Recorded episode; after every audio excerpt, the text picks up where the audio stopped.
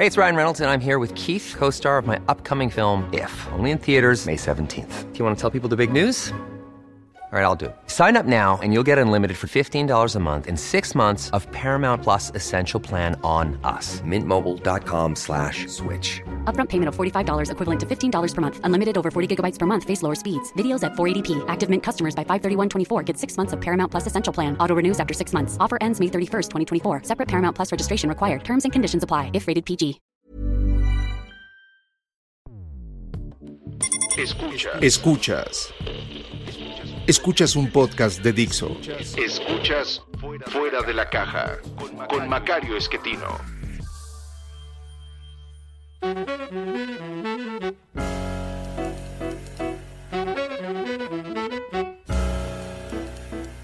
Bienvenidos. Esto es Fuera de la Caja. Yo soy Macario Esquetino, le agradezco mucho que me escuche para volver a platicar de los temas de largo aliento. Estos eh, temas que hemos estado eh, trabajando desde hace ya algún tiempo acerca de eh, cómo funcionamos los seres humanos en sociedad. digamos que interrumpimos esta serie un, un tiempo para hablar más de fenómenos económicos, de por qué algunos países les va mejor, por qué América Latina ha sido un fracaso, México específicamente. No es un tema total totalmente alejado, pero sí es un poco diferente eh, de lo que habíamos estado platicando antes y que hoy eh, quisiera recuperar con usted, que es el, cómo le hacemos los seres humanos eh, para vivir en sociedad. hay que recordar, lo hemos platicado muchas veces, los seres humanos somos animales sociales que hablamos y esto de hablar lo confundimos con pensar mm, es muy difícil definir lo que es pensar. A mí me parece que una buena definición eh, de lo que es pensamiento la ofrece este estudioso este, estadounidense, bueno, que trabaja en Estados Unidos, eh, Tomasello, eh, que nos dice que pensamiento es la capacidad de construir escenarios de lo que ocurriría en modo offline, así le dice él, es decir, fuera de la vida real, eh, estos escenarios imaginarios de qué es lo que ocurriría si hacemos ciertas cosas. Esto lo pueden hacer eh, algunos animales también, tienen esta sensación eh, que yo llamo ilusión de causalidad, de bueno, pues si ocurre una cosa vamos a tener un cierto efecto. Y entonces los animales pueden imaginar qué va a pasar si pues, le avientas la maderita al perro, si le sacas la comida al gato, se imaginan lo que sigue. nosotros nosotros no solamente podemos hacer estos escenarios imaginarios eh, de cosas como las plantas o el río o las piedras, sino también en esos escenarios imaginarios eh, incluir qué van a hacer otras personas, porque somos capaces de imaginar qué es lo que están pensando los otros. A esto le llaman los especialistas teoría de la mente. Es la capacidad que tiene un individuo de imaginar lo que está pensando otro. Esto existe entre los animales. Sabemos, por ejemplo, que un chimpancé se imagina lo que está pensando otro chimpancé, eh, pero nada más eso. Es decir, a ese nivel llega su capacidad de imaginar lo que piensa el otro. Nivel 1 puede imaginar lo que otro está pensando, pero no puede imaginar que el otro está pensando lo que él cree que está pensando. Es decir, pasar a nivel 2. Los seres humanos en promedio llegamos al nivel 4 en eh, teoría de la mente podemos imaginar, eh, yo puedo imaginar que usted está pensando que su amigo está pensando que yo creo que, etcétera. Esto es la capacidad de imaginar más allá de lo que uno piensa, lo que piensa otro y un tercero y de regreso. Y esto es lo que nos ha permitido construir nuestra idea sobrenatural del mundo, eh, eh, alrededor de la cual eh, hicimos todas las sociedades humanas en los últimos 15.000 años. La invención, digamos, de otra dimensión de un espacio sobrenatural en donde pues existen criaturas que pueden tener efectos sobre nosotros. Eh, empezamos eh, adorando a un antepasado, lo convertimos en un diosecito, luego lo hicimos más grande, luego inventamos más dioses, los juntamos todos para poder incluir más personas en nuestros grupos, luego llegamos a la conclusión de que había que tener nomás un dios porque esto nos permitía hacer grupos muchísimo mayores y luego pues ya en Occidente dijimos vamos a intentar sin Dios. Eh, esta construcción de estos eh, digamos, entes sobrenaturales es posible gracias a, este nivel tan elevado de teoría de la mente que tenemos eh, los seres humanos. Y construimos, con base en esa idea, una forma eh, que nos permita vivir juntos más o menos en paz. Eh, este cuento sobre el cual vivimos es necesario porque no podemos, la verdad, entender lo que ocurre fuera de nosotros. Y lo que hacemos es inventar un cuento y ese cuento es sobre el cual funcionamos. Estos cuentos, eh, me parece que ahora podemos decirlo así, la forma como funcionan es a través de la moral. El cuento en sí es el discurso moral. En ese discurso moral eh, incluimos las cosas que deberíamos hacer y aquellas que no se deben hacer y se lo enseñamos a los niños desde chiquitos para que pues así funcionen y ellos se lo van a enseñar a sus hijos y así eventualmente en varias generaciones, este discurso moral se convierte pues ya en digamos la segunda naturaleza de las personas. Y así es como funciona. Y esto nos ayuda a resolver nuestros problemas de cómo vivir juntos. Eh, no recuerdo si ya le eh, había eh, recomendado el libro de Pablo Malo que se llama Los peligros de la moralidad es un libro que salió en España hace, hace poco. Eh, se puede comprar vía electrónica o también si quiere el libro físico. Es un libro que vale la pena porque hace una explicación de los orígenes biológicos, eh, de la moralidad, hace una revisión también de la parte filosófica y al final empieza a hablar sobre los temas vigentes hoy, nuestros problemas con eh, estas ideas que tenemos hoy de las identidades como el eje sobre el cual deberíamos vivir, eh, que bueno, pues están siendo ya peligrosas en términos eh, de enfrentamiento entre grupos.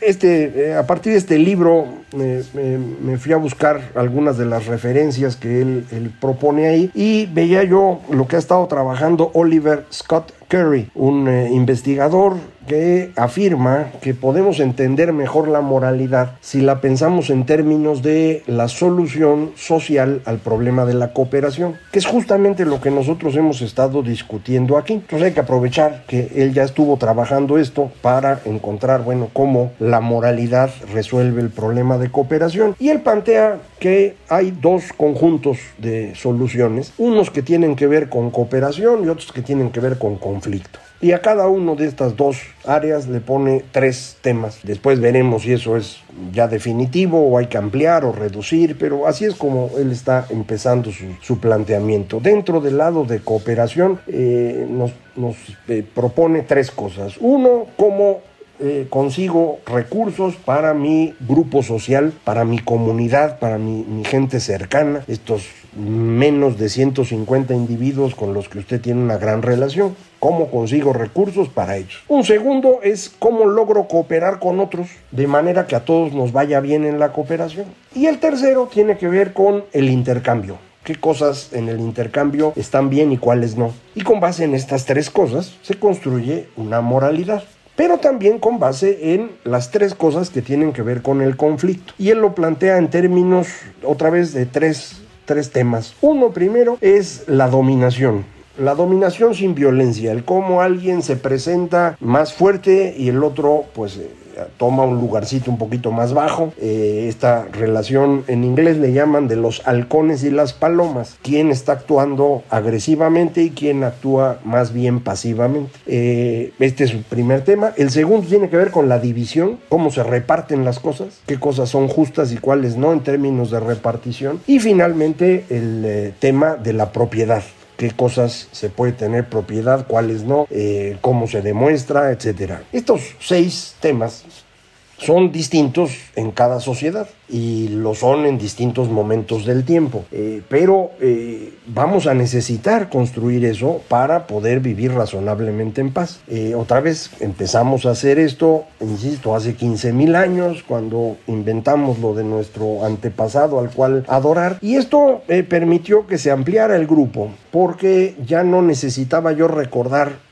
perfectamente a todas las personas con las cuales voy a, tener alguna relación. Eh, mientras sean menos de 150, dice el señor Dunbar, que ya hemos platicado aquí, eh, usted puede recordar no solo el rostro, sino la historia común con esa persona. Si ayudaba, no ayudaba, se portaba bien, abusaba de uno eh, y con eso ya decide usted si va a cooperar o no. Eh, si son más de 150 personas ya no va usted a acordarse. ¿Y cómo logramos vivir en grupos mayores? Bueno, pues apelando a esta idea de que si todos somos descendientes del mismo antepasado, somos confiables. Entonces construimos este grupo de los nosotros, que somos todos descendientes del mismo Señor, y los demás, los otros, no lo son. Aquellos no son confiables. Aquellos son adversarios, enemigos, lo que sea. Los que estamos aquí adentro somos los cuates. Y entre nosotros sí podemos trabajar bien. Bueno, pues órale. Y esto nos permite construir en este discurso moral los mecanismos bajo los cuales se identifica una persona como descendiente del antepasado, qué cosas se puede colaborar con ellos. Y esto ya amplía, porque decíamos el primer tema era los, los recursos para mi gente cercana. Con los demás lo que necesito es cooperación. Y con los demás allá lo que voy a tener es intercambio. Entonces ya tengo los tres niveles a los que me refería. Cuando hay un problema que se puede tener alrededor de, pues voy a intercambiar algo. A ver, ¿y cómo sé que lo que me estás vendiendo era tuyo? Ese es un tema de propiedad. O cómo si ya obtuvimos un resultado en un trabajo conjunto, fuimos a cazar un ciervo, una vaca, ahora cómo nos la repartimos, ese es el problema de división. Y hacia la hora de estar repartiendo, alguien agarra más de lo que le tocaba, la idea de dominación se vuelve relevante. A ver, ¿por qué agarraste un pedazo más grande? Porque sí, ¿y qué? Bueno, pues está bueno, pero que sea la última vez. Bueno, eso es una forma de evitar un conflicto en el cual eh, los dos personajes, o al menos uno de ellos, puede resultar muy dañado. Y es lo mismo que hacen todos los animales, eh, mostrando una figura amenazante para que el otro se eche para atrás y se van estableciendo estos, eh, digamos, estructuras jerárquicas de dominación sobre las cuales funcionamos. hay unos que les gusta ser el, el más importante de todos, caso por ejemplo, el señor Donald Trump, que en todos los actos lo veía usted aventando la panza para adelante para que se notara que él era el bueno y apretándole la mano a los invitados. Es una actitud para mostrar dominación, esperando que los otros pues, muestren sumisión. Había uno que otro que no. Es famoso aquel caso en el que el señor Macron, el presidente francés, también le estuvo apretando la mano al señor eh, Trump a ver cuál de los dos se rendía primero. Entonces, lo importante del tema es cómo podemos imaginar el discurso moral como el conjunto de herramientas que nos permiten resolver los problemas de cooperación. ¿Por qué es importante para nosotros? Porque el cambio entre una moralidad y otra es un cambio violento. Imagíneselo usted de esta manera. Si usted aprendió desde chiquito ciertas cosas sobre eh, cómo se debe uno relacionar con los demás, eh, qué comportamientos sexuales son razonables, y de pronto resulta que ahora se tiene una moral distinta acerca de qué está bien y qué está mal y de qué comportamientos sexuales son razonables, que no es la misma que usted tenía y sin embargo es en la cual se están educando los niños. Y usted dice, a ver, espérame, ¿por qué a mis hijos les quieres enseñar eso si lo que yo creo que está bien es distinto? Bueno, esto es el origen de los conflictos. Eh, de pronto empieza a crecer una idea de una moralidad distinta que no es compatible con la que se tenía anteriormente. Y los que estaban en la moral anterior eh, se sienten amenazados y reaccionan y suelen hacerlo violentamente. Este es el, gran problema de los cambios religiosos del siglo XVI y XVII que desembocaron, como usted sabe, en las guerras más violentas que ha sufrido la humanidad. Eh, simplemente, pues los que habían aprendido bajo una moral católica, no les parecía razonable las distintas opciones morales que planteaban las eh, iglesias de la Reforma ya fueran luteranos, calvinistas, anglicanos, anabaptistas, la que sea, pues no les gustaba. Y entre ellos tampoco, y entonces lo resolvimos a golpes. Eh, al final, después de 30 años de matanza, pues cada rey dijo, aquí en este lugar va a ser así la moral y háganle como quieran. Los que no les guste, pásense al otro país y pues ahí nos acomodamos. Bueno, los antepasados se acomodaron. Lo mismo ocurre cuando en la Revolución Francesa se les ocurre, vamos a construir una república totalmente atea y pues se cambian los nombres de los meses y las iglesias desaparecen y pues a la gente no le gustó y el resultado fue el terror. Había que cortarle la cabeza a todos hasta que entendieran. Eh, pues no, no es una buena forma de, resolver nuestros conflictos. Bueno, hoy estamos viviendo ese fenómeno. Usted lo puede ver, me parece, de manera muy, muy clara en las eh, películas animadas. Ya ve usted que a mí me gustan mucho los dibujos animados. Las películas que veíamos cuando éramos niños eh, son muy diferentes a las películas de hoy. hay personajes nuevos, hay personajes con actitudes distintas y quien aprendió en la moralidad de, digamos, la Bella Durmiente y Cenicienta, eh, pues le cuesta trabajo entender la moralidad de las películas más recientes, eh, como Frozen o no me acuerdo cómo se llama, la del eh, morenito pianista. bueno, eso, este conflicto entre las dos formas de ver el mundo, no es sencillo de manejar. Porque si usted aprendió en las otras películas y sus hijos hoy están viendo las nuevas. ¿Y, por qué están viendo eso? ¿Eso es lo que yo quisiera que vieran o no?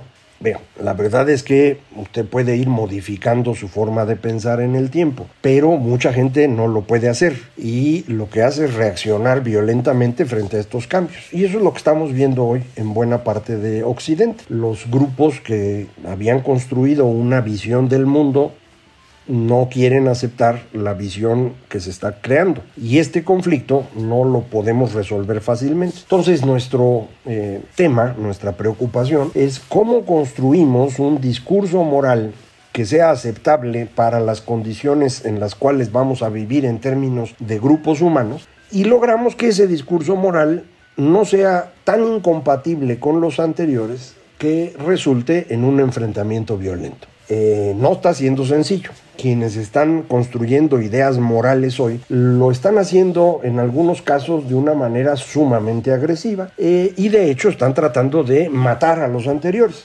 No lo están matando eh, físicamente, en general, pero sí los están matando socialmente. Eso es lo que se llama la cultura de la cancelación. Si yo creo que alguien es un racista o un sexista o lo que sea, eh, lo que hago es destruirlo en su reputación y convertirlo en alguien que no es aceptable para nadie más, eh, de manera pues que lo estoy sacando de la, de la comunidad. Pero como la comunidad hoy es el universo entero, pues lo que hacemos es destruirlo y lo destruimos en las redes acusándolo de ser un racista o un sexista o lo que sea. Y las acusaciones llegan a niveles tales que hay personas, especialmente en el mundo anglosajón, que han perdido su empleo, su familia, que algunos se han suicidado incluso, eh, porque la presión social se vuelve insoportable. Es un poco, digamos, como ocurría en Atenas cuando querían exiliar a alguien, esto que llamamos el ostracismo, se escribía en una cerámica, un pedacito de piedra, el nombre de la persona y si había suficientes votos, órale, güey, exiliado. Y exiliar a alguien en la época de la Atenas de Platón o de Sócrates era prácticamente mandarlo a la muerte. Bueno, eso estamos haciendo hoy a través de redes con esta cultura de la cancelación porque se nos ocurre que con la moral que hoy estamos construyendo esa persona es incompatible. Y no es nada más esa persona, son muchos pero basta con que yo agarre dos, tres, cinco, diez para que todos los demás aprendan y se queden calladitos. Bueno, en eso estamos y no es un asunto fácil, eh, pero pues aquí vamos a estar platicando cómo podemos identificar mejor el discurso moral que teníamos, que queremos tener, que estamos construyendo para ver cómo logramos hacer un tránsito que sea lo menos violento posible. No le garantizo nada, pero lo vamos a intentar, eso seguro, aquí, en fuera de la caja.